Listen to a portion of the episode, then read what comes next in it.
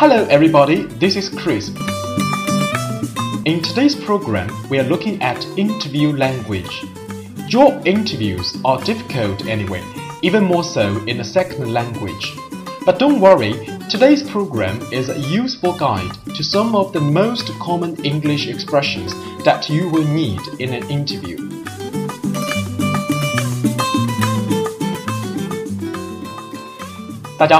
Chris。说起英语面试，第一个问题通常会是 Tell me about yourself，或者是 Talk about yourself，说说你自己。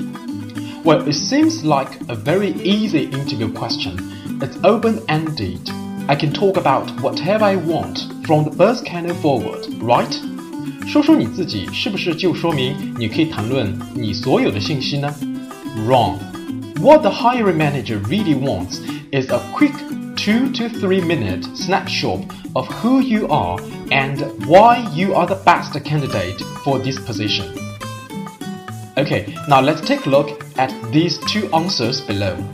第一个答案非常的普通，只是把简历上的信息再重复了一遍，而且这样也失去了一个营销自己的好机会。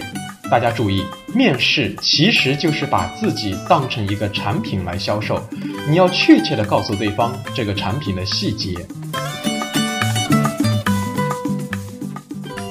第二个回答非常好，不仅提供了简历上没有的信息，而且还列举了一系列相关的例子来证明自己的资格和技术，同时还运用了很多的形容词来暗示自己的性格，来说明自己非常适合这份工作。So, as you answer this question, talk about what you've done to prepare yourself to be the very best candidate for the position.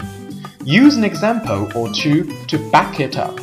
Then ask if they would like more details. If they do, keep giving them example after example of your background and experience. Always point back to an example when you have the opportunity. 大家注意，在做自我介绍的时候，一定要用工作中的例子来证明自己的资格和技术，这一点非常的重要。Well, tell me about yourself does not mean tell me everything. Just tell me what makes you the best. Okay, so much for today's program. Thank you for your time. Wish you luck.